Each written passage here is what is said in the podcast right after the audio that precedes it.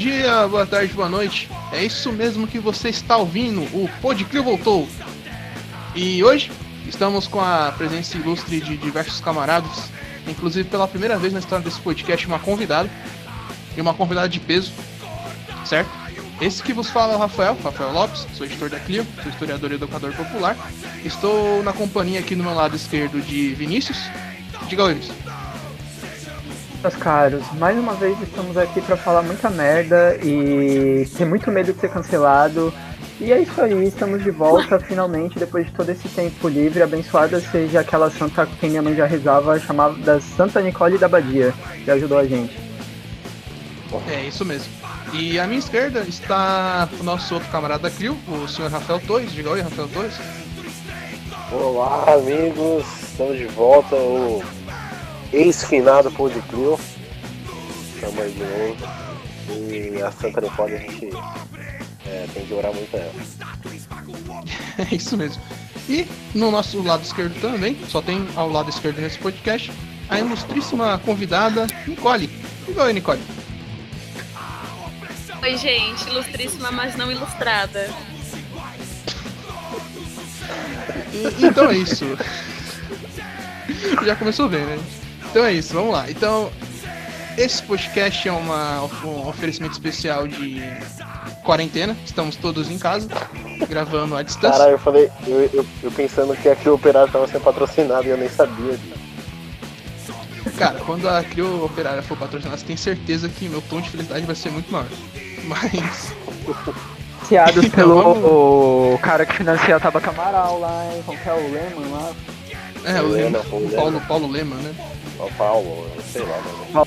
É bom que além de mandar patrocínio em dinheiro, ele podia mandar cerveja porque ele é dono da Ambev, ele podia mandar lanche porque ele é dono do Burger King, ele podia mandar Da perfume lanche. porque ele é dono da Natura. Lanches pra gente. Só que ele vai te. ele vai te obrigar a entrar pro PDT. Essa, Ou pessoal, primeiro- né? Pessoal. No primeiro debate do financiamento, leiam um texto do Rafael Lopes na Operária chamado Eles são os donos de tudo. Olha só.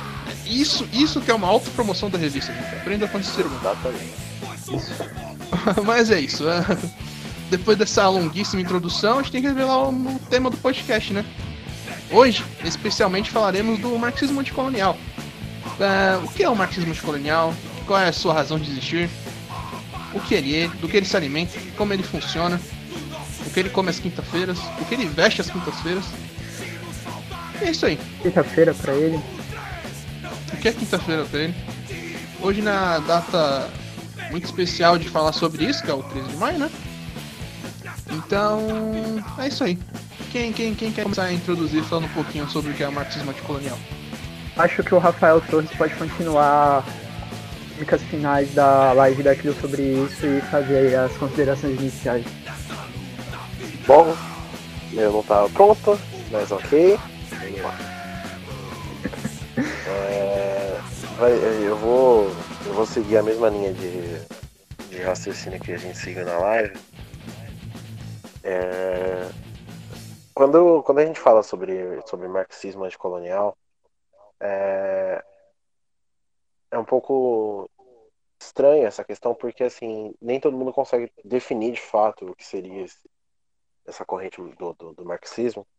E aí, quando você não consegue é, definir é, aquilo de uma maneira concreta, você acaba dando pitacos de, enfim, que, que não condizem com a situação. Então, por exemplo, a primeira, a primeira grande questão quando a gente trata sobre o marxismo anticolonial é o próprio é, contraponto ao pensamento marxiano. Então, por exemplo, você fala, que eu acredito que todos aqui nesse, nesse podcast já tenham ouvido, falar que sobre o heliocentrismo de Marx. É, essa, essa é uma questão que, que me deixa bastante chateado quando, quando a gente escuta isso, porque, veja bem, Marx era vivo ainda na, na época da escravidão. É importante falar isso hoje nesse 3 de maio. E ele esteve preocupado sempre com a produção do materialismo. E dentro dessa, dentro dessa produção dele, há alguns escritos que tratam sobre a questão colonial. Então, existe uma, uma questão sobre a Polônia, por exemplo, que ele trata, e mais escritos para o final da vida dele que ele consegue tratar disso de uma maneira mais abrangente. É claro, Marx não deu uma atenção maior a isso porque, infelizmente, Marx não assistiu o desdobramento de tudo. E nem Engels. Então a, te a teoria marxiana e engeliana não poderia ter sido desdobrada.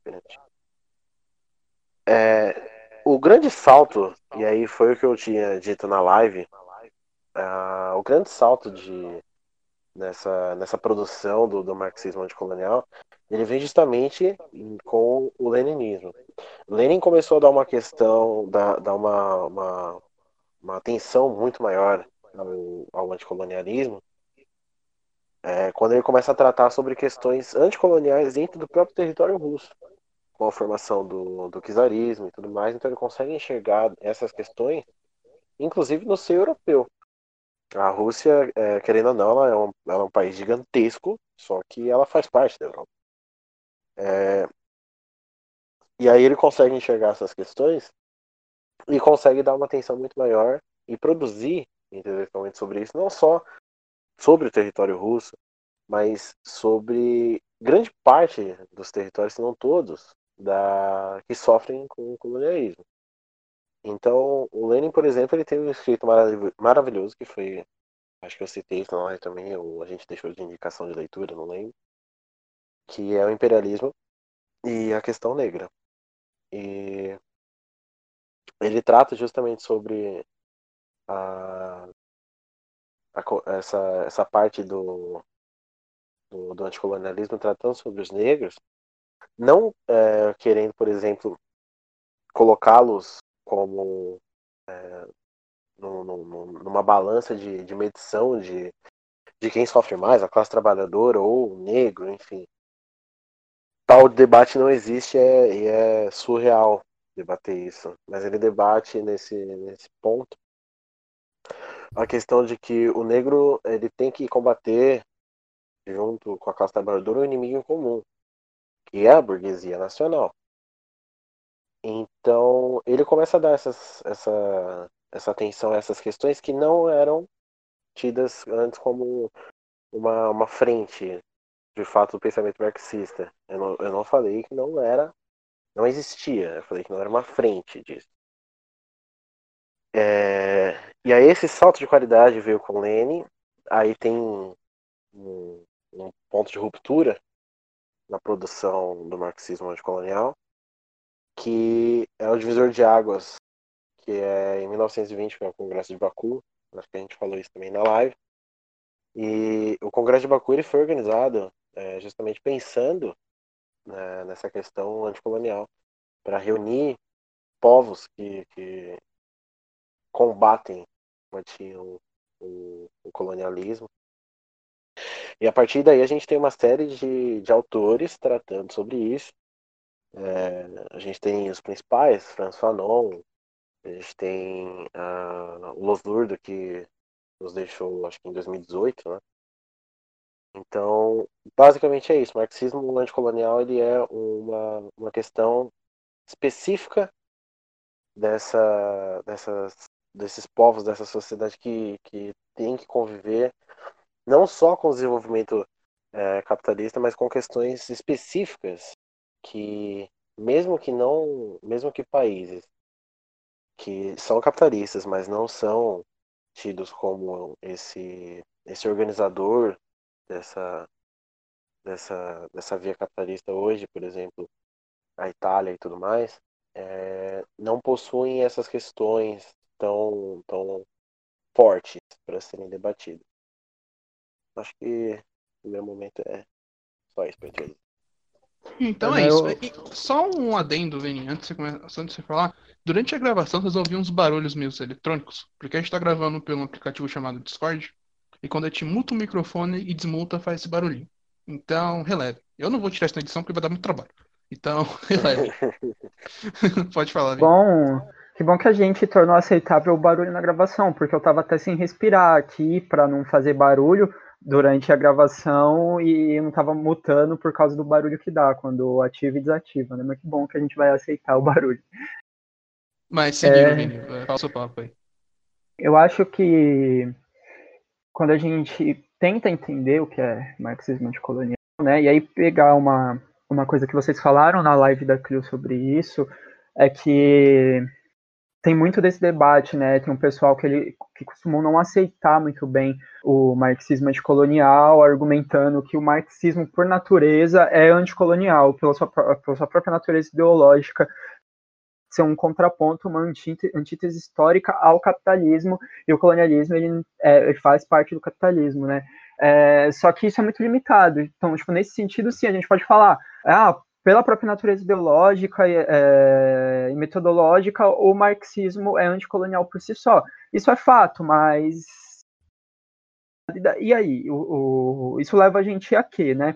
Eu acho que a gente tem que entender que o marxismo anticolonial ele é uma ferramenta é, teórico-política, mas ele é também, quer dizer, ele é a ferramenta é, teórico-política que abre o processo revolucionário através da vanguarda da revolução mundial, que são as periferias do capitalismo, né? A gente tem que entender que na forma como se configura o sistema mundo, a gente tem uma presença, uma presença profunda, mas assim essencial que a gente ignora o tempo inteiro do colonialismo enquanto um dos fatores mais fundamentais, se não o mais fundamental é, para a história do capitalismo. A gente a está sempre muito ligado a um feitiço do, do estudo marxista, no sentido de que às vezes a gente tenta se ligar a questões que elas têm um, uma certa relevância histórica, grandiosa, é, grandiosa no sentido de reconhecida, e a gente quer se pautar demais em cima dessas coisas,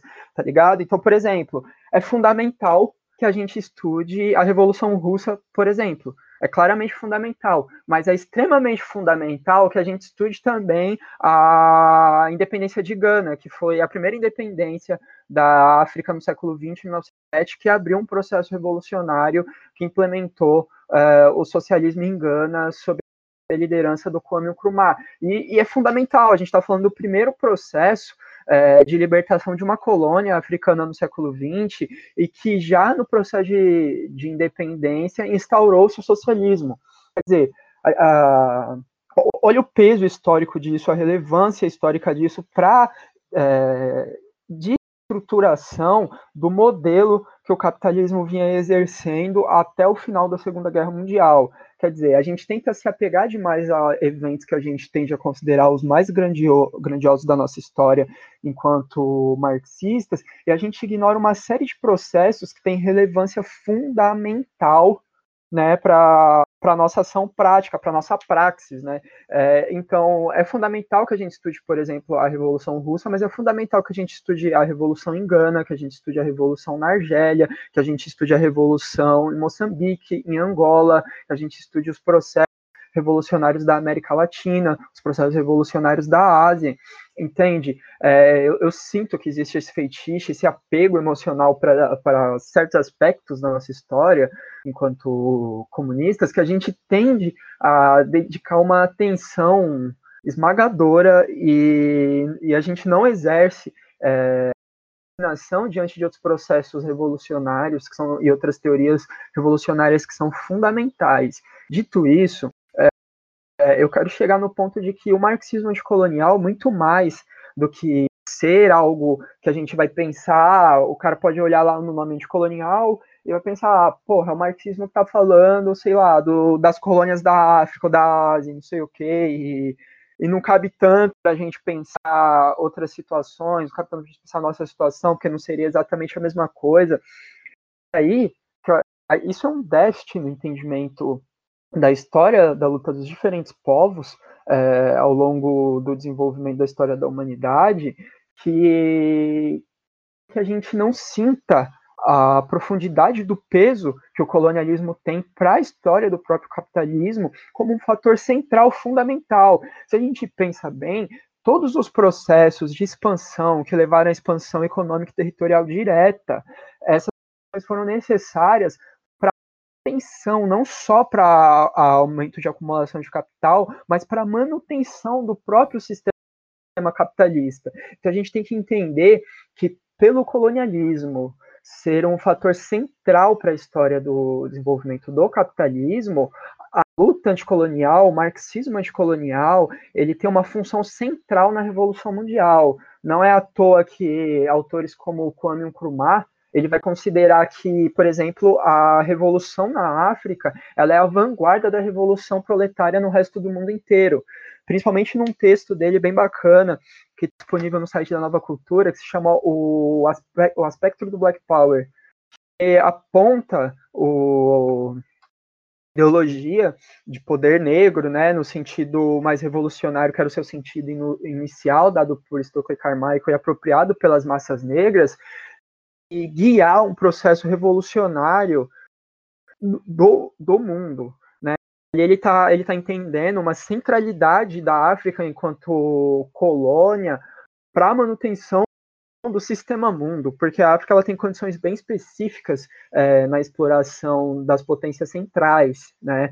Então a gente tem que entender isso. O marxismo anticolonial, além de ser uma ferramenta teórico-política de libertação no capitalismo periférico, principalmente, ele é a, a, a ferramenta é, teórica e da praxis da revolução no mundo, né? É, não só a gente que está na periferia do capitalismo, mas quem está no centro do capitalismo e se considera marxista, se considera revolucionário, tem o dever histórico de estudar os processos de revolução anticolonial, estudar a teoria, a tradição do marxismo anticolonial, para entender o seu próprio papel dentro do sistema mundo.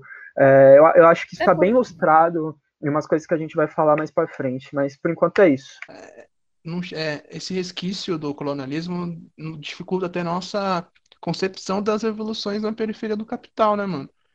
E tipo, e todas as revoluções socialistas que já aconteceram, todas foram na periferia do capital.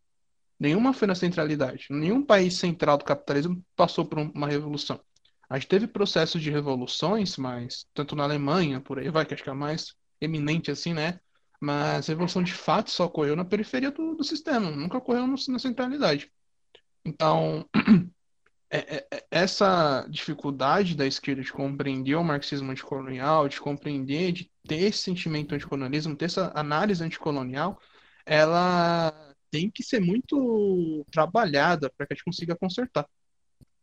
Eu acho que além de dessa questão de que não temos esse sentimento, é, essa, essa herança é, colonial é, impede essa, essa abertura da, do, do pensamento crítico para esse ponto, quando você consegue é, soltar essas, essa amarra e começar a estudar outras, outras correntes do marxismo, é, até passa por, um, por uma questão de que é muito difícil você conseguir ter contato, às vezes, com uma obra que trata sobre isso. É, eu, o Jones Manuel postou no, no Facebook essa semana, só que tipo, era uma coisa que eu já tinha visto anteriormente e tinha ficado muito chateada. Porque o, o preço de Condenados da Terra, por exemplo, pelo estante virtual, que é, enfim, um site de sebos, no caso você deveria achar mais barato. É um absurdo. Você pega, por exemplo, as obras do Losurdo. No Brasil, elas, elas são é, elas são lançadas pela Boitempo no livro da Boitempo a gente sabe que não é uma das coisas mais baratas de se comprar. Então, Esse comentário tem uma... perdeu 10 reais. é tipo isso. Aí você vai, por exemplo, é, Possíveis pegar parcerias obras... no Futuro Deus. Foi mal, Rafa. Foi Ai, mal, eu... espontâneo. Queimamos o nosso filme, mano. e aí tem, tipo, é, você pega a obra de um, um, marxista brasileiro que fala sobre isso. Vamos por o Rui Mauro Marini. Também não é uma coisa muito fácil de se achar, né? E aí o, a obra mais fácil de se achar, por exemplo, dele, nem é dele, é do Adrian Soteiro, que trata sobre ele. Então, tipo, tem essa, essa, essa barreira da, da, da compra e dessa manipulação editorial no, no extrato do marxismo. É que é, Exatamente. Isso entra porque também é um meio editorial e o meio editorial ele vai nessa questão da demanda de mercado, porque eles têm um mercado, né? Falar, gente, você só culpa o capitalismo, mas porra, mano, tudo que a gente ainda não envolve, né? Até as editoras é, de esquerda, a gente pode dizer assim, é, eles também têm um público, eles também têm a, as demandas, né? E, e, é super interessante quando eles colocam um, um, um, ator, um autor diferente. É sempre uma, uma descoberta nova. Sim, sim. É... E é louco, né? Porque a gente vê. Mano, a, a gente tem dentro da história da luta marxista, da luta revolucionária, uma série de pensadores que eu acho que, acho que tipo, uh, claro, no sentido gramsciano, todos são intelectuais e tal, né?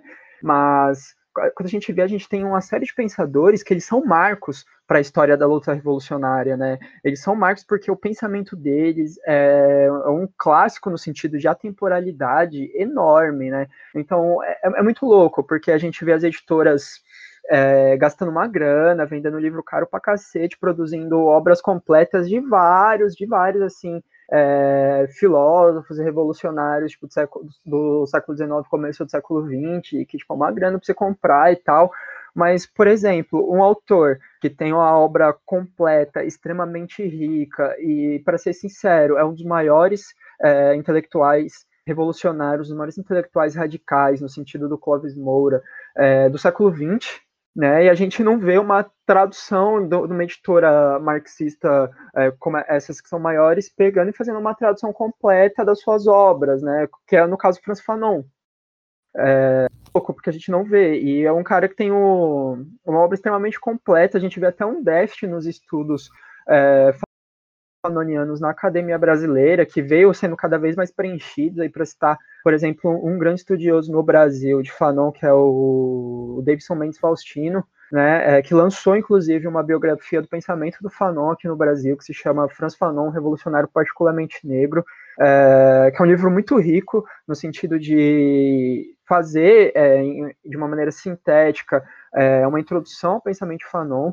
É, é um, é um livro sensacional mas que a gente vê que até dentro do próprio meio marxista não teve uma repercussão muito grande, o que é muito louco a gente pensar na prática como isso se dá, é muito louco mesmo. Também tem a, a preocupação também, eu não sei se a nossa preocupação ela está centrada no lugar certo, porque tudo bem, digamos que as editoras elas têm uma outra preocupação em, em ter dar um espaço bem maior para esses escritores.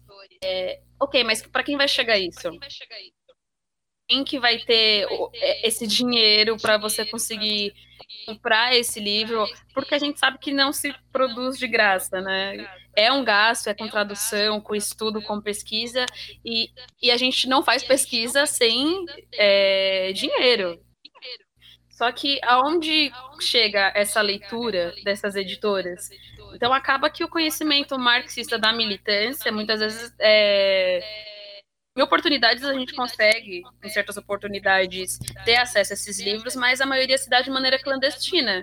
E não me surpreende é, comunista fazendo coisas clandestinas. Não, e tipo, uma, uma editora que é um ponto fora da curva nisso é a nova cultura.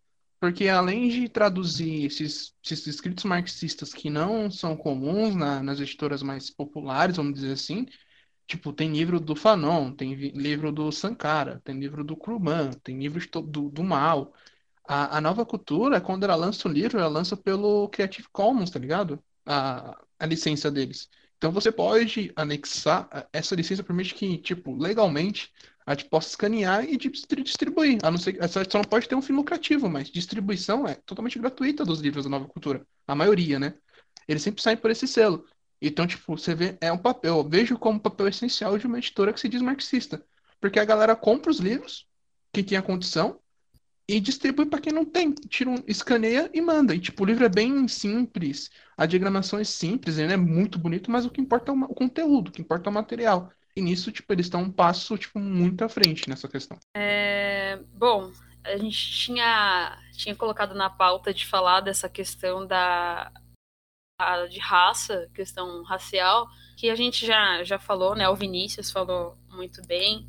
O Rafael também conseguiu introduzir é, essa questão no meio, meio marxista. É, Para eu, eu falar um pouquinho mais, porque, bom, eu gosto de falar, e é a primeira vez que eu tô aqui, e pode ser a última, então eu vou usar o meu direito de poder falar merda, né? É, é importante a gente falar dessa questão do colonialismo, né? Que até no século, no final do século XIX, começo do século XX, é, se fez presente de uma maneira muito mais, muito mais forte, né? E a gente ainda sente presença dela, é, as consequências delas até hoje, né? Quando a gente vai falar também é, de racismo, é, é, legal a gente falar, é, é importante a gente falar da questão é, dos negros, né? Porque hoje, no, é, nos assuntos, você vai falar de racismo, a gente está falando é, dos negros, e na verdade não é isso. A gente teve casos agora com a Covid-19 de, de xenofobia contra qualquer oriental, né? Qualquer pessoa que se parecesse um chinês. É, e isso também entra no, no, no assunto, né? Nessa, nessa pauta de racismo. Sim, sim, é, tipo, é, é muito importante a gente entender nesse quesito, né? Que existe o racismo negro aqui no Brasil, que é algo estrutural, né? Faz parte da nossa estrutura como nação. E tá, mas o racismo não se limita só à população negra em si. O racismo é, é o preconceito racial, né? Tipo, contra, até mesmo essa categoria raça sendo algo muito discutível, né? É difícil de delimitar e tal. Mas é evidente que o racismo vai atrair, vai chegar em outros, vai ser ruim para outras, outras etnias e por aí vai. Uh, e muito do racismo a gente compreende agora, encaixando com a questão colonial, né, do anticolonialismo, a gente encontra muito de uma análise racista quando a gente vai, quando vê os grandes monopólios de mídia analisando questões tanto da China como da Coreia Popular, tá ligado? A forma que eles tratam a Coreia Popular e a forma que eles tratam a China é uma forma totalmente orientalista, no sentido ruim da palavra, e totalmente montada em um, em um estereótipo de um Oriente meio primitivo, sabe? Ou de, um, de, de relações muito autoritárias tal. Qualquer. Mano, a maior ênfase nessa questão é o que aconteceu agora com o caso do Kim Jong-un, tá ligado? Tipo, a mídia inventou que ele estava morto. A mídia inventou que ele estava morto. Aí quando ele apareceu em público e não falou nada, não comentou nada sobre isso, a mídia reclamou que ele não comentou nada sobre sua suposta morte. Sendo que a própria mídia tinha inventado a morte da... dele. Além dessa questão de, de orientalismo da, da, Coreia do Norte, também tem aquela questão de, de comunista, né? A, além de ser orientais, são orientais comunistas. Como assim? Não pode. Sim, tipo, comunistas que derrotaram os Estados Unidos. Não é, pode! Tipo, a galera esquece que os Estados Unidos tem duas grandes derrotas na história da sua história militar, que é sua derrota na Coreia e sua derrota no Vietnã. Du dois países no Extremo Oriente, dois países comunistas hoje em dia, socialistas hoje em dia. Bom, já que a gente está falando dessa questão do racismo, né, a gente precisa entender é, quando que historiador vai histori é, historiar. Então, se a gente buscar a origem ao certo, eu não sei se a gente vai conseguir chegar é, aonde se originou, né? A gente sabe que desde os escritos de Aristóteles, é, ele já tinha teorias raciais é, de, de pessoas, de raças superiores, né? É, a gente encontra na filosofia alguns pensadores que já, já pensam nessa é, do nascimento da pessoa, pessoas é, pré-determinadas de acordo com a sua raça ou seu sexo, né? Mas aqui é, voltado à raça, é, que poderiam fazer certas tarefas e outras não, né? A gente vai ter também é, Montesquieu, é, um grande pensador político, que também é, vai ter uma abordagem pelo nosso ver de hoje, pelo nosso entendimento, é, racista, né? É, e aí a gente vai ter ali no final do século XIX, quando a Europa, o processo de imperialismo, né, chega na, chega na África, chega na Ásia, e, e ela consegue fazer colônias é, e um aumento da economia significativo, a gente vai ter é, o meio acadêmico é, falando do que seria esse racismo científico, né? Que tinha uma é, justificava a superioridade dos povos europeus, né? Os povos do norte. E aí durante o século XIX, né? 1800, né? E, e suas bolinhas, a gente vai ver vários pensadores de diversas ciências é, justificando e teorizando é, o racismo. É, por meio da, da ciência, de todas as áreas biológicas, história, e aí no meio a gente vai ter várias é, justificativas para ações políticas, né? Eles vão estar é, respaldados em, em estudos científicos para isso, né? Quanto, como é louco, né? O uso que a gente pode fazer é, da ciência e, e o como o governo, os política, é, políticos, eles podem usar disso para justificar é, atrocidades, né? Contra outras outras sociedades. É, não sei se entra muito no. A gente for falar então de teoria racial, falar de século XIX, é, e não só se prender naquilo, porque geralmente quando a gente vai falar de, de racismo, de colonialismo, a gente sempre acha que está falando é, Brasil, 1600, 1700 não é nada disso. É, a gente tem as práticas colonialistas até hoje, como o exemplo é, do Estado, que a gente pode dizer, de Israel, né, ali que seria na região da Palestina, e a que a gente vê ali claramente é, colonialismo, basicamente. Chega uma, uma, uma população né, que expulsa outra com justificativas é, na teoria racial. Se a gente é, for estudar a fundo, né, é, o sionismo ele é fruto é, desse mesmo período. Né? Então, ele, ele veio da, dessa, dessas teorias raciais do século XIX, é, de vários escritores. Acho que o mais conhecido talvez seja o Theodore Harris. É, não sei se eu pronunciei o nome dele. É, e ele vai escrever em 1897, é, desculpa, 1896, o Estado Judeu.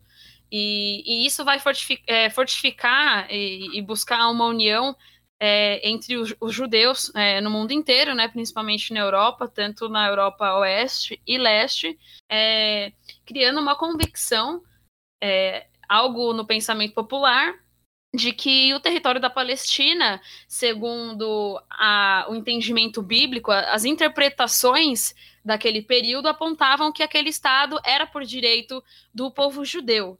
Né? E isso resulta num conflito que não se resolveu até hoje, é, resultando milhões de, de refugiados no mundo, e, e, é um problema que a gente se depara todo dia em, em, noticiário, e se a gente for entender, a gente não entende. Isso mesmo, se a gente for entender, a gente não entende.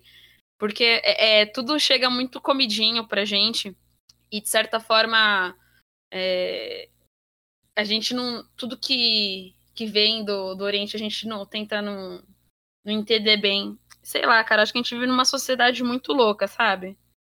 Do, do tipo, tem a gente vê umas, umas coisas na, na televisão ou em rede social e dá uns cinco minutos de revolta, tudo passa. Não, tipo, a, a questão de, da, da, da, ocupação de Israel no território palestino, ela é escrachadamente uma dominação colonial, tanto pela a sua própria nomenclatura, né?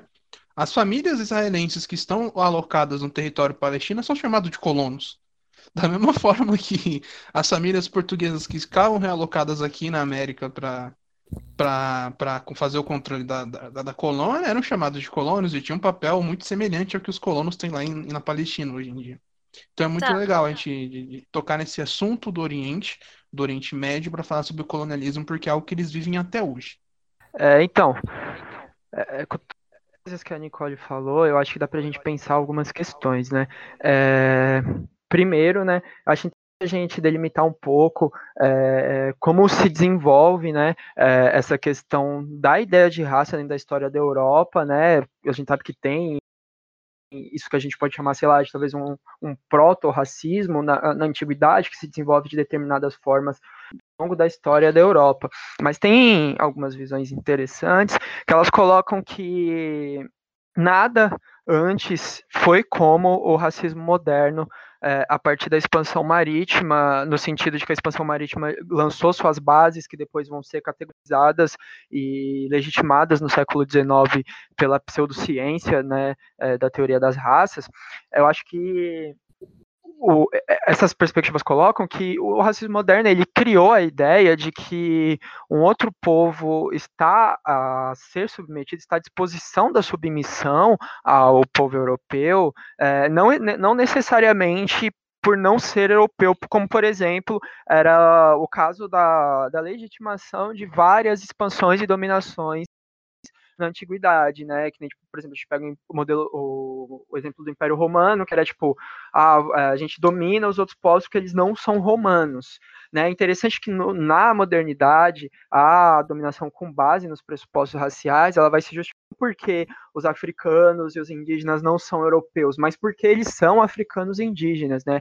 Tá ligada não só à imposição né, da, do modelo civilizatório europeu, mas também é, a total é, desumanização, desqualificação histórica né, é, do, dos modelos civilizatórios dos outros povos. Então, é necessariamente, eu não te odeio só por não ser francês, por não ser inglês, por não ser português, eu te odeio por ser indígena, por ser tupi, por ser africano, enfim.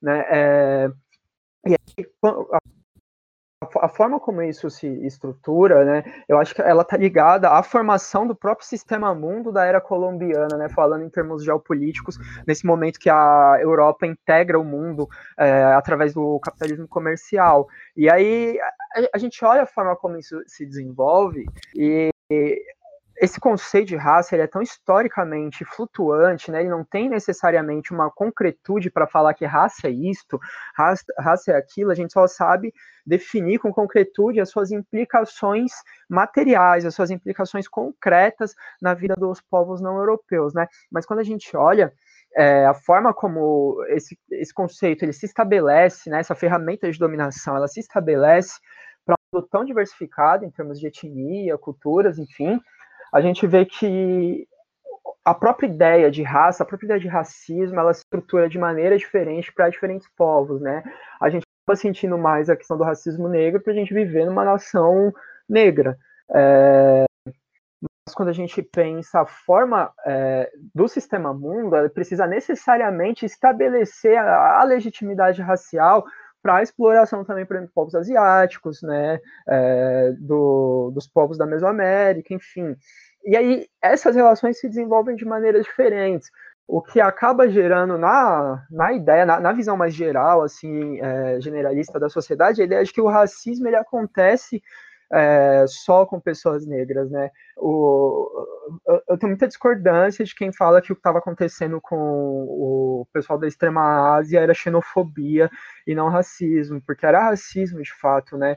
É, e agora, no momento atual do mundo, e aí puxando o gancho de um autor que ele não é tão, tão querido pelo, pelos marxistas, que é o Achille Mbembe, eu não sei se eu pronunciei o nome dele direito, ele é o o autor né, do famoso conceito que hoje está na boca do povo de necropolítica, ele tem uma ideia interessante, que é num texto dele que eu não vou lembrar o título agora, que ele fala que ao invés é, de determinadas contradições que pareciam, parecia que era óbvio que seriam superadas, serem superadas na história da luta do proletariado, na verdade, com as derrotas que a gente sofre no século XX, essas contradições elas se acirram cada vez mais na nova configuração do sistema mundo pós-queda do Muro de Berlim, né, pós-queda da União Soviética, como a gente olha, por exemplo, no mundo atual, a, a, a gente tem, mesmo que ainda tenha esse pensamento de que, é, por exemplo, aqui no Brasil, de que racismo é só o que está acontecendo em relação ao povo negro, a gente tem uma, uma, certa visão um pouco mais delimitada da forma como os outros povos né, é, sofrem racismo devido às, ao acirramento dessas contradições que a Tillian Band coloca. Né? É, a gente vê é, de maneira muito clara, não só é, pela questão de associar qualquer pessoa asiática à China e ao coronavírus, a gente vê, por exemplo, outras formas de manifestação deste racismo, até mesmo a nível institucional, né? Como foi, por exemplo, o embate do Eduardo Bolsonaro e do Abraham Weintraub com a embaixada chinesa, como é, são as falas do Donald Trump em relação à China, né? Hoje a gente o, a, a gente está vendo de maneira clara já faz tempo, né? Mas é, pelo menos eu sinto a impressão que, por exemplo, pelo menos na bolha dos ciclos de esquerda que eu tô ligado, está sendo um pouco mais falado hoje, a questão do povo palestino também, que vocês colocaram, né? É, a, a, gente tem que pensar que Israel é hoje um Estado teológico com apartheid racial, né? É um apartheid institucional racial, né? E a gente olha é, é um país que recebe total apoio de diversas formas nessa lógica colonial de tratar a Palestina, é, inclusive apoio dos Estados Unidos, né? A gente pensa é, na, na faixa de Gaza, se eu não me engano, que é uma prisão a céu aberto, uma prisão tipo, a céu aberto é, que é administrada por uma empresa de segurança privada dos Estados Unidos, né? Quer dizer, se isso não é colonização, isso é o quê? A ocupação de tropas em uma outra região para submeter é, a opressão de determinado, determinados povos, né, determinado povo, né? É, e a gente vê a expansão disso de uma maneira gigante, né, de uma maneira gradual e enorme, acontecendo conforme essas contradições vão se acirrando cada vez mais, né? O próprio Clóvis Moura, né, um importante historiador sociólogo de tradição marxista dentro do pensamento social brasileiro, ele vai falar que com o tempo, essas contradições raciais que ele analisou lá na década de 60, elas iriam se acirrar cada vez mais no desenvolvimento da sociedade, o que, segundo ele, geraria condições favoráveis para um processo de mudança profunda, né? E aí, com essas contradições sendo acirradas, a ideia de raça e a ideia de colonialismo, que são indissociáveis, vai tomando novas formas, né, ao, a, a, agora no, no nosso, nosso momento histórico, né? Os desafios do nosso tempo vão se delimitando de uma maneira cada vez mais clara e cada vez mais na reinvenção de práticas já estabelecidas pelo capitalismo. E aí eu quero lembrar um conceito, só para fechar esse raciocínio, do Kwame Nkrumah, que é um importante revolucionário anticolonial que esteve à frente ao processo revolucionário de independência de Gana, quando ainda era Costa do Ouro, em 1957, abriu os ciclos de lutas anticoloniais na África, se tornando uma nação independente da, do Império Britânico, né? Lembrar um conceito dele, que é o conceito de neocolonialismo, né? O Kwame Nkrumah trabalha é, esse conceito no sentido de que se deixarmos países capitalistas se levantarem pós as lutas anticoloniais, a gente vai ver se formar uma burguesia que, pra, para o seu próprio desenvolvimento, para a sua própria existência, a, a sua razão de ser, ela é essencialmente manter a dominação é, econômica das grandes potências em relação aos países africanos, né? E Fanon também é, apontou isso. Fanon falou que se a luta anticolonial não estabelecer um Estado socialista, a gente vai acabar gerando essa burguesia entre, entreguista que vai colocar as, a, as condições e as necessidades do povo é, do, é, do, povo desses países é, à mercê do, dos centros do capitalismo, né? E aí a gente vê essa, essa, esses dois apontamentos não poderiam ser mais exatos. Por exemplo, é só a gente olhar a situação da África hoje, é só a gente olhar a situação dos outros países da periferia do capitalismo, como o próprio Brasil, por exemplo, né? E dentre outros tantos países até para a Palestina. Se você for conversar com os palestinos ou até em, em, em livros de, que você tem de história oral, de relatos, é, o povo palestino ele se sente traído, de fato, por, pelas suas lideranças. Bom, se isso não é a burguesia traindo o seu próprio povo nessa configuração que a gente tem no estado do capitalismo, eu não sei o que, que é. Sim, né? E aí, é, aí é, a gente vê, né, como o neocolonialismo ele se instala nesses exemplos que a gente deu, e, mas que ele por si só, ele parece ter certo limite histórico, né, de, de atuação, porque o neocolonialismo, ele, ele necessita de uma estabilidade na relação é, potências e estados é, pós-coloniais, né? Ele necessita dessa estabilidade na relação que é que significa, em última instância, a hegemonia interna dessas burguesias neocoloniais, para que o processo de extração de riqueza continue acontecendo. E quando a gente vê é, processos é, revolucionários que são terminados ou são iniciados e que começam um processo de libertar esses países dessas condições, a gente vê se manifestar é, o colonialismo direto, né, no sentido mais atual, no ponto de que essas potências passam a intervir diretamente. Um bom exemplo disso é a Venezuela. A Venezuela que começou um processo interno de que alguns autores vão chamar de revolução política, né, mudando é, profundamente, quase a ponto de superar o direito burguês e aí, aí forçando mudanças no modo de produção e na construção do poder popular, né, a gente vê é, como, como, isso se dá agora é, nessa ideia de lógica colonial, sendo que a, a Venezuela está na periferia do capitalismo. Por exemplo, há uma semana atrás a gente teve invasão, é, tentativa de invasão de mercenários é, na Venezuela, ligados a outra empresa de segurança privada é, dos Estados Unidos, de novo, ocupação de tropas de uma potência do capitalismo em um país da periferia do capitalismo, né? É, e, e, dentre esses mercenários tinha militar venezuelano, estadunidense, colombiano, eles estavam usando o veículo da Colômbia, que é basicamente a bucha de canhão dos Estados Unidos da América Latina, eles estavam com armas, estavam com equipamento militar que tinha o símbolo dos Estados Unidos, e graças a a alma de Hugo Chaves, eles foram derrotados por pescadores da milícia bolivariana. o Bacurau da vida real. Eu acho que isso é muito legal, porque a gente está falando exatamente dessas limitações do capitalismo. É, da mesma maneira que a gente tem é, é, é, esse povo, né, que impediu filmes hollywoodianos de acontecerem na Venezuela, né, é, a gente também é, tem uma frase muito legal que a, a Soraya Mislé, é, era uma, é uma descendente de Palestina, né, o pai dela veio para o Brasil, é, exatamente fugindo é, do, do, dessa repressão do, do Estado de, de, Israel na região da Palestina. É, enquanto aconteceu um massacre lá, o pai dela veio para cá para conseguir mandar um sustento para a família, né? E o legal é que eles, que eles vieram aqui é, no começo dos anos 90 e até agora estão tentando voltar. Né? E anos 90 não, anos 90 eu tô sendo legal. Eles chegam aqui 80, 70, é, com a, a, ideia de voltar para suas casas e até hoje isso realmente não sai da ideia, porque é inviável, né? A gente achava que a gente, né? As pessoas achavam realmente que a, que a questão né, dessa guerra com a, com a Palestina e, e, e, Israel, né, iam ser uma coisa temporária. E a gente está vendo aí que está durando desde 1948 até hoje, 2020, né? Vai fazer daqui a pouco, fazem 100 anos de luta é, para o retorno é, palestino às suas terras, né? E para não ficar falando, falando e dando voltas, né? É, é, muito legal quando a gente começa a ver a, a resistência desses povos é, contra essa, como que eu posso dizer, essa repressão.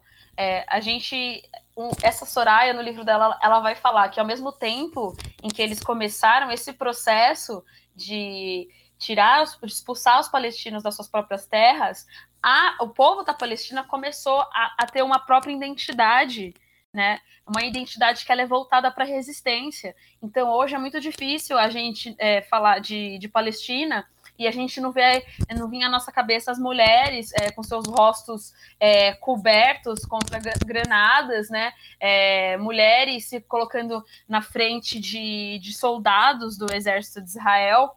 É, os jovens, até aquela foto famosa que saiu no ano passado de, de um rapaz é, usando um tipo de artilharia no meio de uma guerra. É, então, isso é muito legal, porque isso mostra a limitação exatamente é, disso, né? Por, é, essa contradição que a gente vê é, no colonialismo, no imperialismo, no capitalismo em si, que ele, ele, ele cria é, uma força contrária, que é uma força de resistência. E acho que isso é, é no meio dessa de tanta bosta, né, que a gente vê, é uma coisa que dá até pra gente um pouco de esperança. Nessa linha que tu falou, é um, uma fala de um autor chamado Walter Gunther Rodrigues.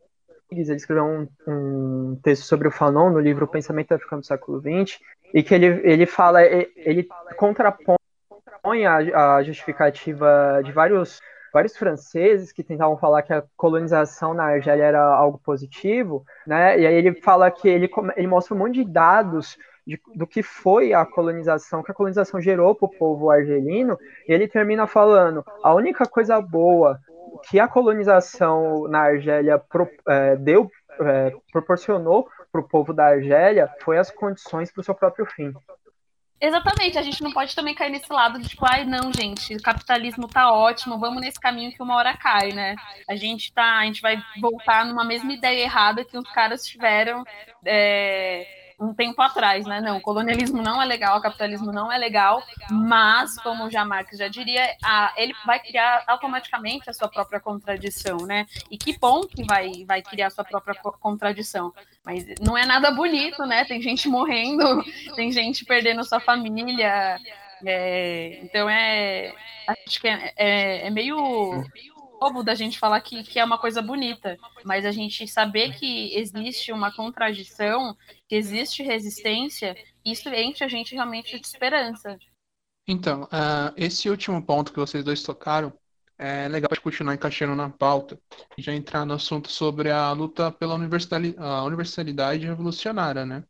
Tentar entender como, como essas relações, como essas contradições que existem no colonialismo vão gerar uma luta revolucionária dos seus povos para se libertar das agarras que os colonos tinham sobre eles. Acho interessante te pegar bem nesse ponto e explicar, dar uma boa volta ao redor do, da, da, dos países que já foram colonizados para te conseguir elucidar mais o pensamento das pessoas que não conhecem muito sobre essa luta revolucionária que teve no Terceiro Mundo e por aí vai. O, o Rafael, o Rafael Torres, que está calado há muito tempo, podia dar uma palavrinha sobre isso, né, Rafa? O Rafael, tenho certeza que ele saiu aqui e foi fazer outra coisa. Tipo, tem muito cara, cara. acho que eu... Então vamos seguir no papo, né? Vini, você tem alguma coisa para falar sobre isso, Vini? É, eu acho, né, que a gente pensa em universalidade, a gente entra num terreno perigoso, né? Porque a gente corre o risco de reproduzir a lógica de universalidade, que é justamente a lógica de universalidade do sistema mundo europeu, né? É, que é essa lógica de imposição do modelo civilizatório, né? E aí, para usar Fanon, que ele vai apontar que é necessariamente uma é, uma lógica, né? Essa, essa exposição ela age necessariamente na lógica de impor esse modelo civilizatório justamente para destruir os referenciais de existência culturais de outros povos, para assim gerar condições materiais é, mais viáveis para a exploração desses povos, né? Então é meio que transformar povos inteiros em mão de obra. A colonização é isso, né? E aí, o... quer dizer, pensando nisso, né? A forma como isso acontece, a gente tem que entender que a gente está hoje no mundo que ele é resultado, resultado mesmo de tipo, quase mil anos de dominação colonial, de imposição de modelos de vida, né, e que Fanon, na sua tradição, que é um, um tanto quanto próxima de alguns autores do marxismo humanista, como por exemplo Marcuse, ele vai analisar as, as, as consequências psicossociais através de ferramentas da psicanálise para entender como é, esse processo de imposição de modelo civilizatório é, moldando né, é, a, a, própria subjetividade, os sujeitos dentro do, da ideia de sistema mundo. Né? E aí a gente pensa que, quando a gente fala de colonialismo, aí, por exemplo, usar o caso específico da África, que é onde o, da África ou dos territórios negros, que é como o Fanon está analisando, a gente tem a, o exemplo de que a dominar esse modo de imposição civilizatória, destruição dos referenciais culturais do povo negro, gerou a dominação do nível a nível psicológico, a nível psicossocial, né, que Fanon chama de psicologia colonial, vai apontar como isso molda a própria ideia de humanidade e a própria ideia como o colonizado enxerga si mesmo dentro de, é, desse conceito de humanidade, que é um conceito universal, né? E aí ele aponta que dentro dessa lógica dialética, né, dessa, uh, que é inicialmente uma polaridade, né, é, a Europa vai assim no seu sistema mundo estabelecer a dominação no pressuposto de que tudo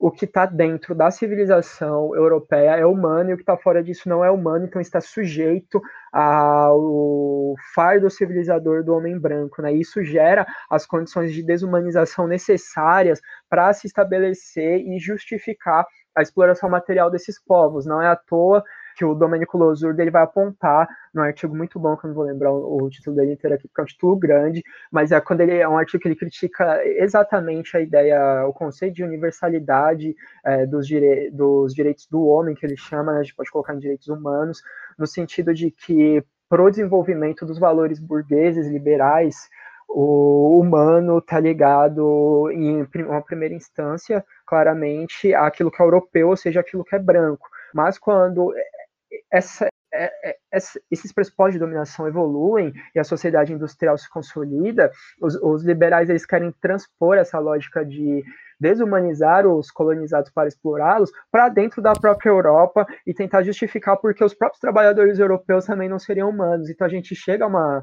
a uma conclusão de que dentro da ideia de universalidade da civilização europeia, humano é aquele indivíduo que não só é branco, mas que também é burguês, que é o grupo social, a classe dominante dentro desse sistema mundo.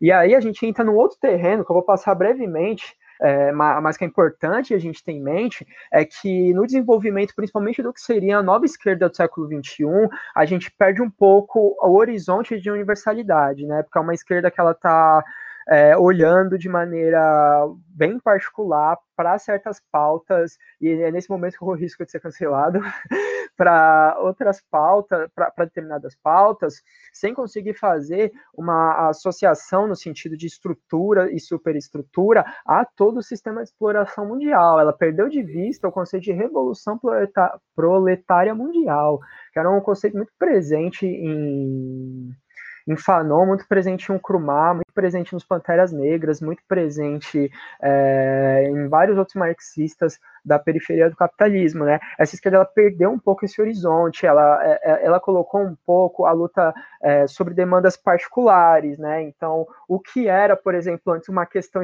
enxergada pelo, pela tradição revolucionária como uma questão estrutural, que é, por exemplo, a raça, passou a ser vista como uma questão particular de reconhecimento de direito, o que é foda, o que é foda, bicho, porque não é uma questão de reconhecimento de direito, é uma questão estruturante da sociedade capitalista, porque raça está fundado também sobre o pressuposto de propriedade privada, que é a, a, a, o núcleo da razão de ser do capitalismo, né? Então, são questões que não dá para resolver com reconhecimento de direitos, e sim com o fim do sistema, né? Então, a gente vê por um tempo, a gente viu dentro da, da esquerda manifestações países afora que eram, sei lá, pelos direitos dos negros, pelos direitos LGBTs, das mulheres, enfim, de várias coisas, o que é completamente legítimo, porém sem fazer uma associação direta a forma como o capitalismo se estrutura ao redor do globo e, nos, e especificamente dentro de cada nação, né? Então, por exemplo, foi muito comum num período, eu estou falando aqui também numa questão de experiência própria, nas manifestações aqui no Brasil da esquerda, a gente, por exemplo, perdeu um pouco o horizonte da questão da classe trabalhadora. Eu não estou querendo entrar num debate de identitarismo nada desse tipo, porque isso é uma merda, mas eu, eu quero apontar que tá, aconteceu uma dissociação dessas pautas da própria ideia de classe, é, porque são pautas que às vezes podem realmente transpor classe. É uma problemática que a gente faz frente, mas houve uma dissociação, tá ligado? Entre da, da ideia de classe, né?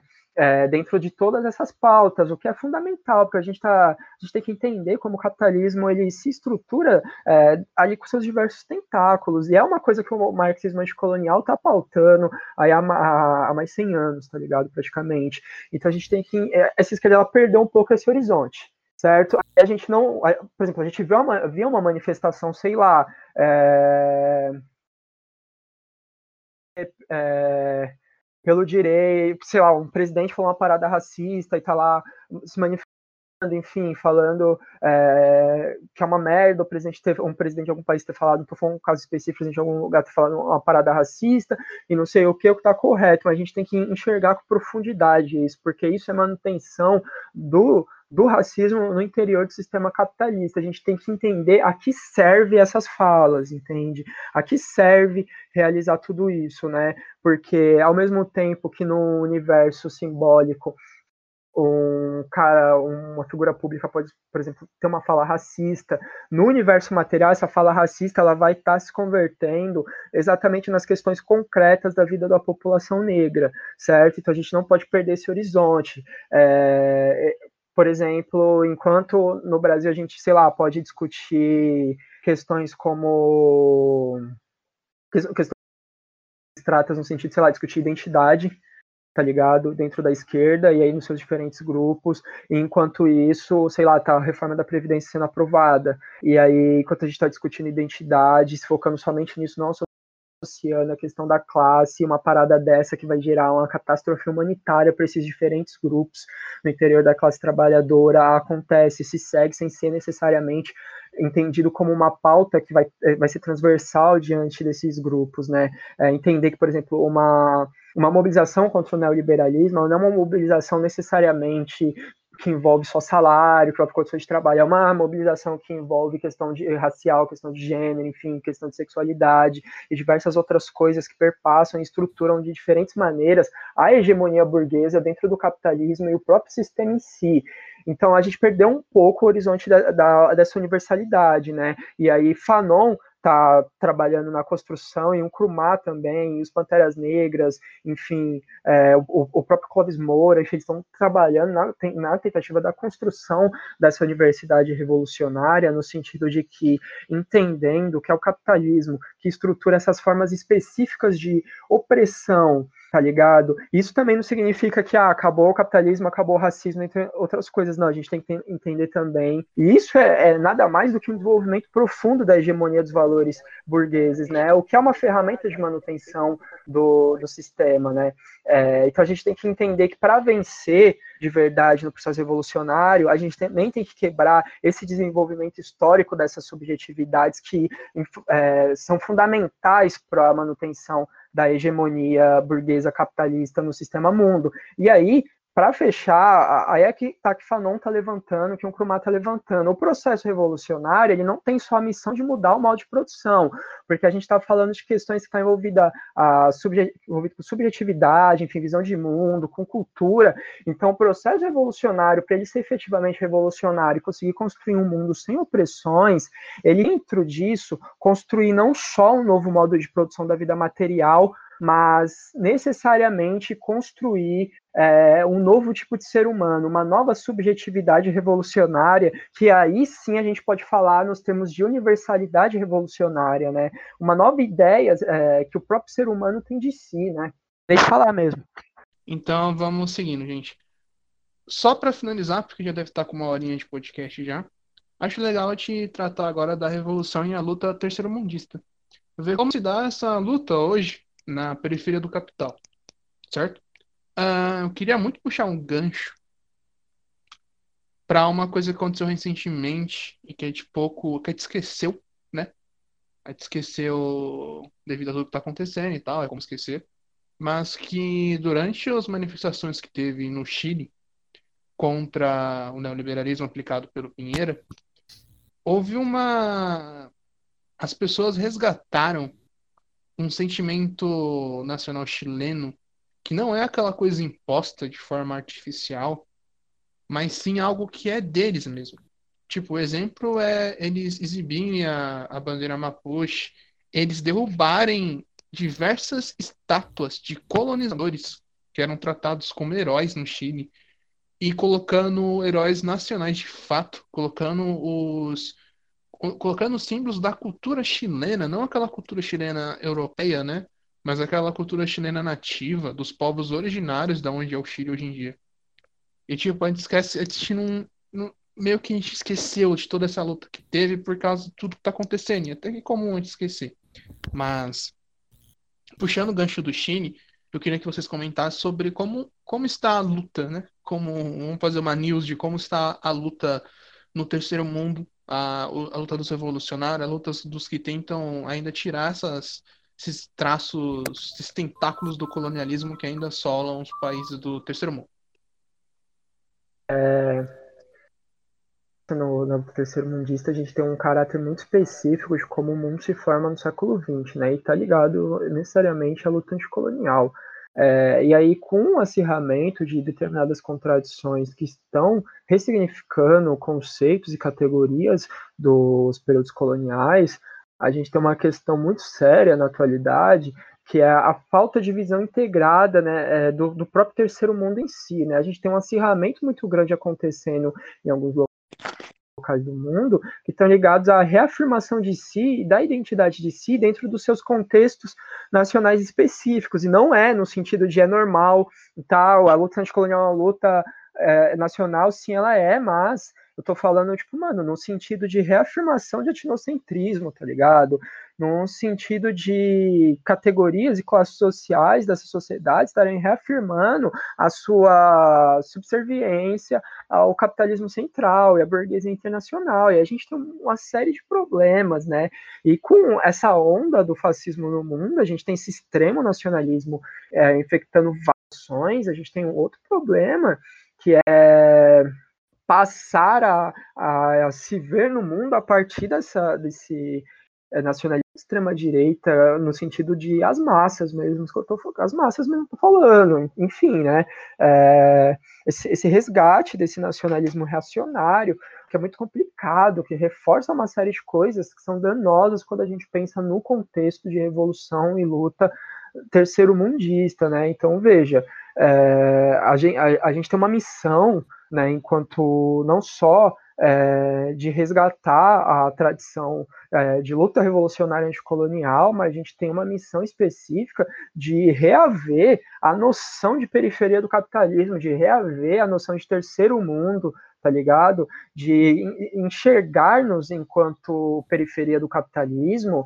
né? Claro que mantendo as nossas especificidades, das nossas demandas particulares, mas colocando como fator central né, a questão da reinvenção das práticas e categorias coloniais, o, o, o, neocolonialismo e os seus limites e os processos internacionais de intervenção na periferia do capitalismo, né? A gente tem que entender como, como que a gente está ligado enquanto peri periferia do capitalismo dentro de tudo isso. E aí, dito isso, é, eu acho que nesse sentido a gente tem um desafio muito grande pela frente e que a gente precisa exercer é, exercer o, o, o, nosso papel, né? E aí é o nosso papel de militante, o nosso papel de revolucionário, o nosso papel de intelectual radical, é, que seja de maneira plena, aplicar esses conceitos, né? É, acho que um conceito que faz muito sentido a gente resgatar atualmente é o, o conceito de intelectual radical do Clóvis Moura,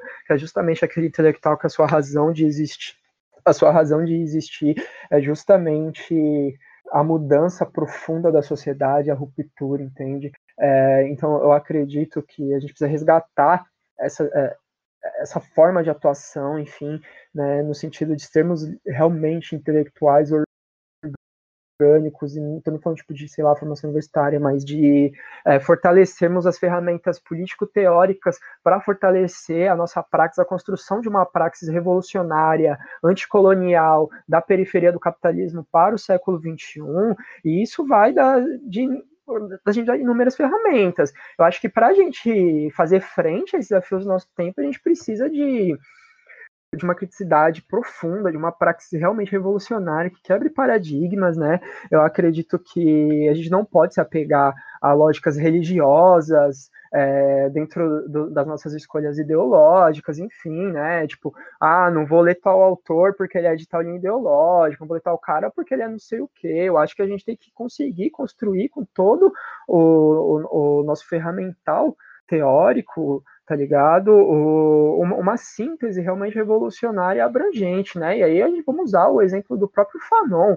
Porra, o cara construiu a teoria de revolução colonial dele lendo Marx, Hegel, Lacan, Freud, tá ligado? É um, é um bagulho doido, assim, é, Sartre, tá ligado? O cara tá ali no meio do existencialismo ateu, no meio da psicanálise, enfim, no meio do idealismo hegeliano e do marxismo, e a partir daí criar criou né, a, a, a, sua teoria, a síntese é, de todo esse processo. Então, acho que a gente não pode se negar, a gente tem que exercer essa postura de intelectual radical, no sentido de uma construção abrangente profunda da luta, né? Porque a gente necessita dessa, dessa construção revolucionária para ontem, né, para é, parafrasear, né, pegar uma referência do, do documentário sobre globalização que é baseado no livro do Milton, do Milton Santos, por uma outra globalização, né, é, no começo da tem uma entrevista no começo do documentário e aí o Milton Santos fala que é o marxista Aí o entrevistador fala, mas você é um marxista ainda nos dias de hoje? E aí o Milton Santos responde dizendo, principalmente nos dias de hoje. Então a gente tem que se, é, como diria Marx, erradicar, pegar as coisas pela raiz. A gente tem que pegar pela raiz, né? se apropriar pela raiz do que é ser marxista e construir uma praxe efetivamente revolucionária que construa essa universalidade revolucionária que a gente busca de um mundo sem exploração, um mundo realmente igual, sem opressões, tá ligado? Que é uma construção constante na luta revolucionária. Eu, eu é, é, acho que esse é o, o, grande desafio do nosso tempo hoje, diante de tudo que a gente está passando, e é uma missão que a gente tem que exercer, tá ligado? É acho que é uma missão que a gente tem que exercer. Ouvir. Eu acho que também tem muito nessa questão de as pessoas estar procurando uma neutralidade, entendeu? É, é, é louco isso, como falam, por exemplo, que, nossa, Brasil 2019 estava totalmente polarizado. Tipo, mano, se você for ver desde o Império, é, entre os conservadores, entre os liberais, entre os. Sabe, sempre foi polarizado, sabe? Parece que é errado você tomar um, uma posição política. Teve um, um, um, jogador, o Rai, acho que ele é técnico, né? Eu não entendo nada de futebol. E ele se, se O Rai, ele é ex-jogador, ele é, faz parte da comissão do, do São Paulo hoje em dia. Eu acho que, tipo, além da gente fazer essa leitura, eu acho que também é muito importante a gente se posicionar e a gente se organizar. Porque eu, eu vejo que tem muita militância, sabe, na internet, é, e chega, as manifestações, elas não são tão grandes assim. Então, peraí, parece que tá todo mundo sentindo, parece que todo mundo entendeu o que está acontecendo de errado, mas a gente não consegue atuar junto. E talvez isso, seja, isso talvez não, isso é um grande problema. A gente criou exatamente várias frentes, como você disse. Parece que é cada um, cada grupo social escolhe a sua hashtag, é, as feministas, é, os, os negros, é, aqui a questão da, da frente é, da questão da frente negra, de, de, todas essas problemáticas, e parece que a gente não consegue se unir dentro de um ponto central. Eu acho que, bom, eu não estou falando que a gente, eu não estou na Palestina, né? Mas entendo que a, aquele sentimento que eles têm é, de resistência, é, independente se você for homem, se você for mulher, é, são pessoas que querem voltar para casa delas por direito, entendeu? É, e eu acho que aqui a, a, a gente está todo mundo sendo oprimido. É, é gay, é lésbica, é, é, trabalhador, é idoso, é criança que não tem escola, é os jovens que não estão conseguindo fazer a porra do Enem, sabe? Então, se a gente for ver, tá todo mundo sofrendo pela mesma merda, entendeu? E eu acho que, além dessa, de todo mundo ler os seus livros em casa, é muito importante a gente também ter uma organização. A gente tem que encontrar exatamente esse ponto em comum. Eu acho que isso é de uma dificuldade de uma dificuldade, é, falando é super simples, mas isso é de uma dificuldade extrema. Né? A, a nossa situação enquanto é, pessoas que estão tentando criar um contraponto para tudo que está posto, né? Mas a ideia justamente é a gente tem que construir essa praxis, essa prática revolucionária do nosso tempo. Dentro dessa dessa dessa luta terceiro mundista, tal, para a gente finalizar, é,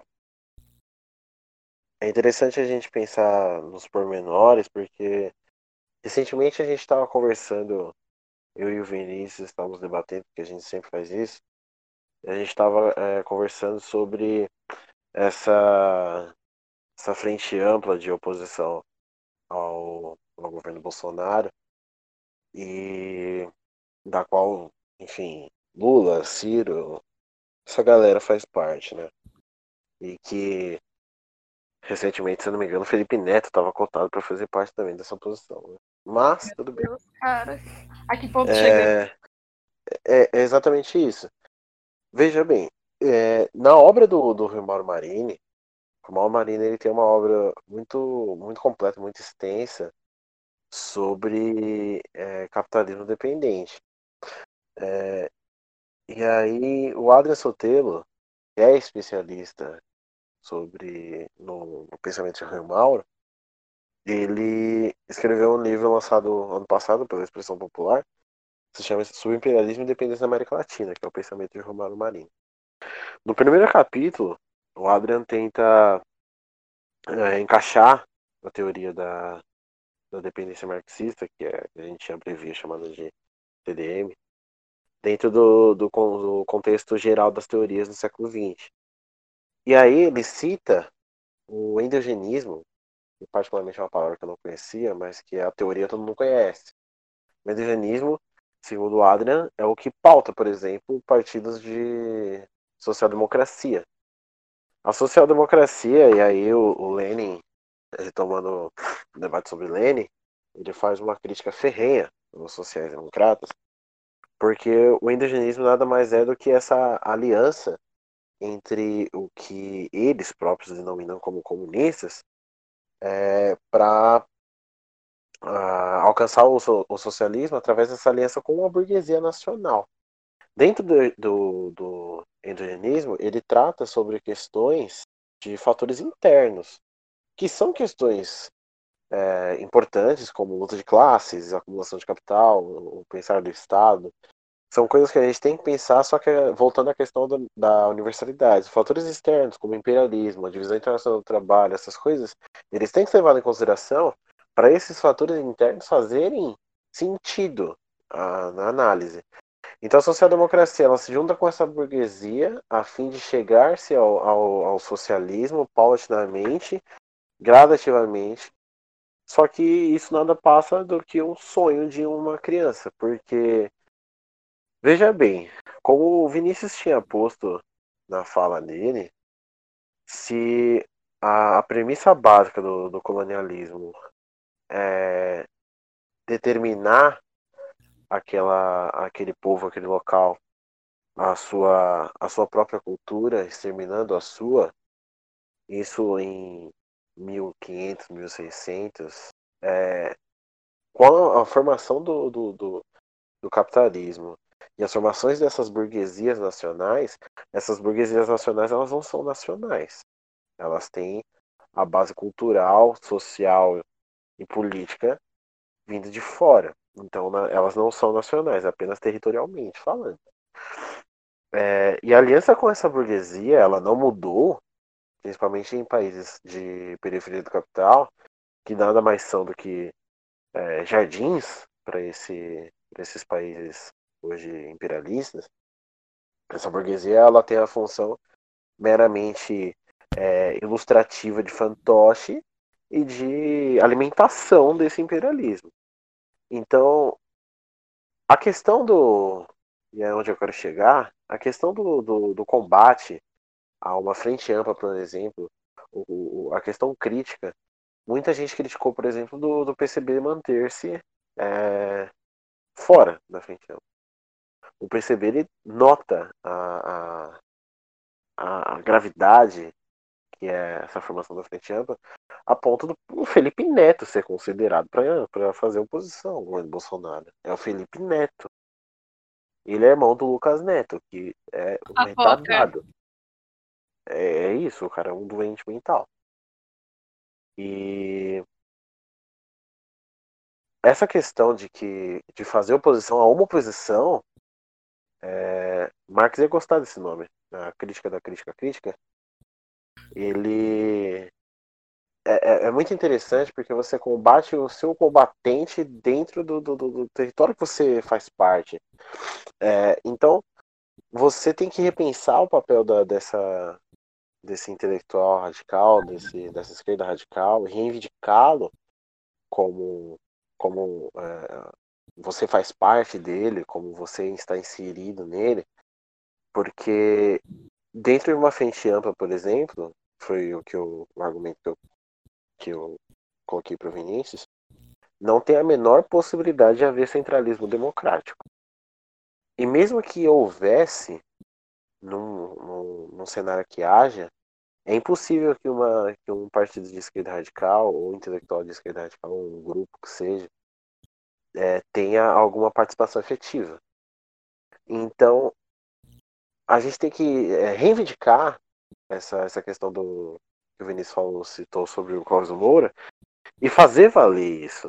Fanon diz no, no Pérez Negras, Máscaras Brancas, lá pro finalzinho do livro, que qualquer um que se opõe a esse modo de viver, a esse, a esse território matador, que é o da burguesia, já por si só é revolucionário. Então, a principal arma dessa luta é a reivindicação de sua posição, mas de forma crítica. Sabemos do governo Bolsonaro, sabemos que, como a Nicole disse, a gente enfrenta o mesmo mal, mas não cair nessa, nessa ideia do que o, o solteiro chama de endogenismo. Não cair né, nessa ideia de que existe uma possibilidade de aliança com a burguesia. Não existe a menor possibilidade de aliança de burguesia, porque dessa maneira você não vai conseguir instaurar uma, um socialismo. Jamais. Então você tem que fazer a crítica, mas de forma crítica também. E acho que é, essa é uma, uma questão a se pensar no, na luta terceiro mundo. Certo. certo. Caminhando para o final, gente, vocês têm mais algum comentário que vocês querem falar? Ou já acho que tá suave já? Queria deixar. Queria deixar um aviso aqui. Na verdade, eu queria colocar uma, uma notícia nesse, nesse Podcrio, porque é o primeiro Podcrio pós-formação do novo site da Crio Operária. Então veja bem, a gente estava postando. A gente estava postando no, no Medium nossos textos, só que agora a gente tem um próprio site. E o nosso próprio site é bonito para um caralho. E eu aconselho que todos entrem para ver. O link está então... aparecendo na telinha de vocês, rapaz. É, vai, algum... vai, tá, vai tá piscando. Como diz a Rita Von Hunt, em algum lugar dessa tela. Exatamente. A gente demorou muito para construir esse site, já é um, pro, já é um projeto de uh, longo tempo e bem trabalhoso. Então, aproveitem e ficou bom. E eu acho que é pro Rafael Lopes, cara, porque olha, para ser sincero, eu deixei aquele site um cocô assim esteticamente. O Rafael Lopes passou tipo 10 minutos mexendo no bagulho e ficou bonito pra caralho. Rafael, você é bonito, parabéns. Obrigado, gente. Eu estou estupefato pelos elogios aqui colocados sobre a minha pessoa. Mas então, gente, uh, só para finalizar, vamos dar uma noção geral e dar algumas recomendações também. Eu vou começar minhas recomendações pelo seguinte: uh, leiam Revolucionários da África em geral. Tem aquela coletânea da autonomia literária, mas a gente está em pandemia, ela é cara, ela é tipo uns 30 conto. Mas vai buscando aí pela internet os PDF, tem diversos outros filósofos com os textos separados. Boa parte da produção do Fanon, quer dizer, não boa parte, tem um pouquinho da produção do Fanon no Marxist. A gente consegue achar textos do Thomas Sankara em inglês, para quem consegue ler inglês, e em português tem alguns também. O próprio Kruman tá no Marxist em inglês também. Uh, o Amílcar Cabral, a gente consegue alguns textos dele também. E Agostinho Neto. Então, são, leiam os revolucionários da África e do terceiro mundo em geral também. Leia os revolucionários aqui da América Latina, a gente tem o, o Mariátegui, né? A gente tem os próprios brasileiros, o Marighella, Sondré, são, são muitos, o Ho no, no Oriente, o Mao Tse Tung no Oriente. Leiam revolucionários do terceiro mundo, porque eles vão conhecer da nossa realidade muito mais do que aqueles eurocentros que a gente está acostumado a ler, certo? E deixar aqui meu último comentário é que marxista da Europa Central não presta. Os únicos dois marxistas da Europa Central que prestam são Marx e Engels. O restante, tudo se pode jogar fora. Com exceção dos, dos, italianos. Você está cancelando. cancelando. Eu estou Você cancelou Losurda? Não, com exceção dos italianos. Com exceção dos italianos, os marxistas europeus da Europa Central normalmente são muito eurocêntricos. Certo? Com exceção dos italianos, gente. Os italianos são legais. Mas é isso, galera. Esses são meus comentários. Acho que eu vou cancelar o Rafael. Foi em silêncio, deu certo, deu certo. Bom, eu também acho que vou falando tchau. É... Eu já acho que eu discordo um pouco do Rafael. Eu acho que a gente não tem que abrir mão de nenhuma leitura, porque eu acho que, como o Vinícius falou, tudo contribui é, para a gente ter um maior entendimento da nossa realidade. É, então, acho que não é que você tem que deixar ou deixar de ler marxistas teóricos europeus. É, mas sim dá espaço também na, na, na sua leitura para outras oportunidades de leitura, outros tipos de conversa de outras regiões, de outras sociedades, com outras problemáticas. É, os próprios teóricos brasileiros, né? Acho muito importante essa leitura. Sobre é, o tema de Oriente Médio, que eu me baseei é, ultimamente, eu li o livro da Soraya Mislé, se chama Al-Nakba, um estudo sobre a catástrofe palestina pela editora Sunderman. É, ela trabalha com história oral, né, além de dar um, um breve uma breve introdução sobre a problemática é, palestina, sobre a ocupação de Israel. Ela vai citar direto o, o historiador Ilan Papé, é, com o livro A Limpeza Étnica da Palestina, que vai falar exatamente sobre a limpeza étnica da Palestina, né? que você eliminar uma os palestinos da Palestina. Olha, eu acho que eu consegui resumir melhor do que a própria contracapa do livro. É, e um último livro que eu, que eu tô louca para começar a ler, sim, vou indicar ter realizado a leitura, mas é livro do Nurit Peled El Hanan, Ideologia Palestina nos livros didáticos israelenses, né? Ideologia Propaganda na Educação. É, tanto a, a, a, a Soraya quanto, quanto o historiador William Papé, é, eles vão falar exatamente que Israel tenta é, desfazer da memória palestina através dos livros de história. Então, tá tendo está tendo, assim, desde os anos 80, né? Mas ainda está tendo é, um revisionismo é, nos livros e nos documentos de história. É, e esse livro, Ideologia e Propaganda na Educação a Palestina nos livros didáticos israelenses, vai falar exatamente como que Israel está trabalhando os seus livros didáticos a imagem da Palestina, né? Como eles enxergam a partir das teorias raciais, de que é, os sionistas são os bonzinhos, né? Então, é colocando esse, esses lugares na, na, na, memória e como eles estão trabalhando isso. Bom, gente, é isso. É, acho que eu falei muita hoje. Obrigada pelo convite, meninos. E é isso, no cu da burguesia. Isso aí. Vini, tem algum comentário? O Rafael falo por último. É, na verdade, eu tô de acordo com, com tudo que foi dito aqui. É, eu, eu não. Eu discordo um pouquinho do, do, do Rafa nesse ponto. Claro que foi uma, uma, uma brincadeira e tal, mas.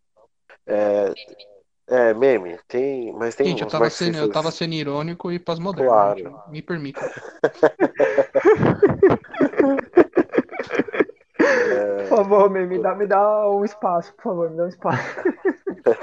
Muito meio tenso, né, gente? Vamos contra isso. Tem uns. Tem, tem marxistas muito bons.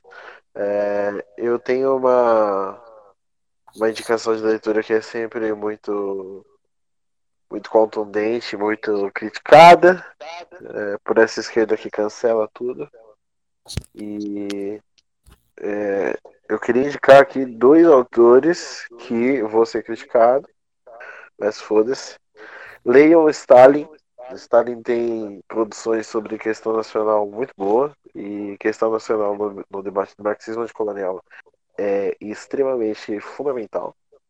Stalin tratou disso com como criticar, como criticar Stalin? Stalin? Stalin, coitado, em matéria de cancelamento, não tem, eu não tenho muito mais o que falar, tá ligado? É tipo, é isso, já vamos criticar, já sei previamente, beleza, mas mesmo criticando Leio Stalin, vocês vão ler que ele tratando sobre questão nacional é muito bom e é uma questão fundamental para pensar o marxismo anticolonial. E a outra indicação de leitura é qualquer, qualquer mesmo tem vários textos soltos, várias traduções já, tá chegando de uma maneira bem mais democrática aos textos dele, até os livros, enfim. Mas Mao Tse Tung, é, Mao tinha uma apreciação por Stalin também e tal.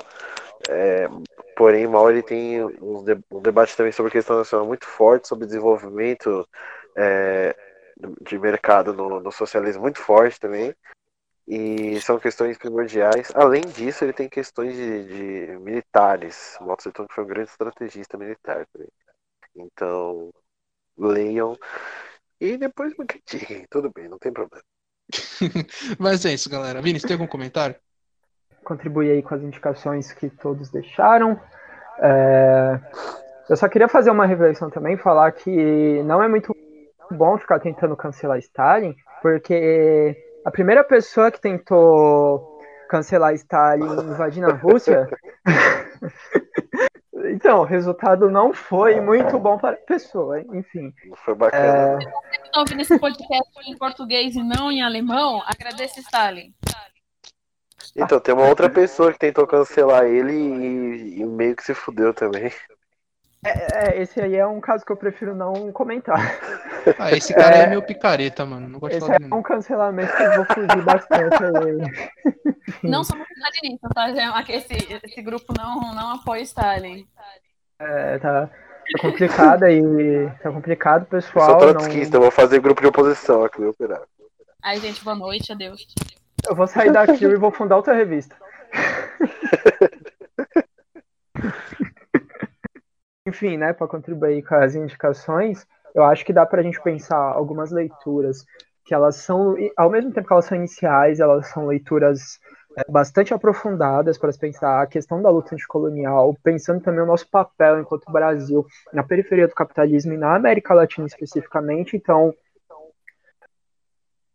aportes teóricos indispensáveis que eu gostaria de recomendar, é, fazer recomendar um que o Lopes já recomendou, mas eu acho importante é, falar de novo porque eu achei um local aqui com os textos interessantes, um local de texto interessante, né?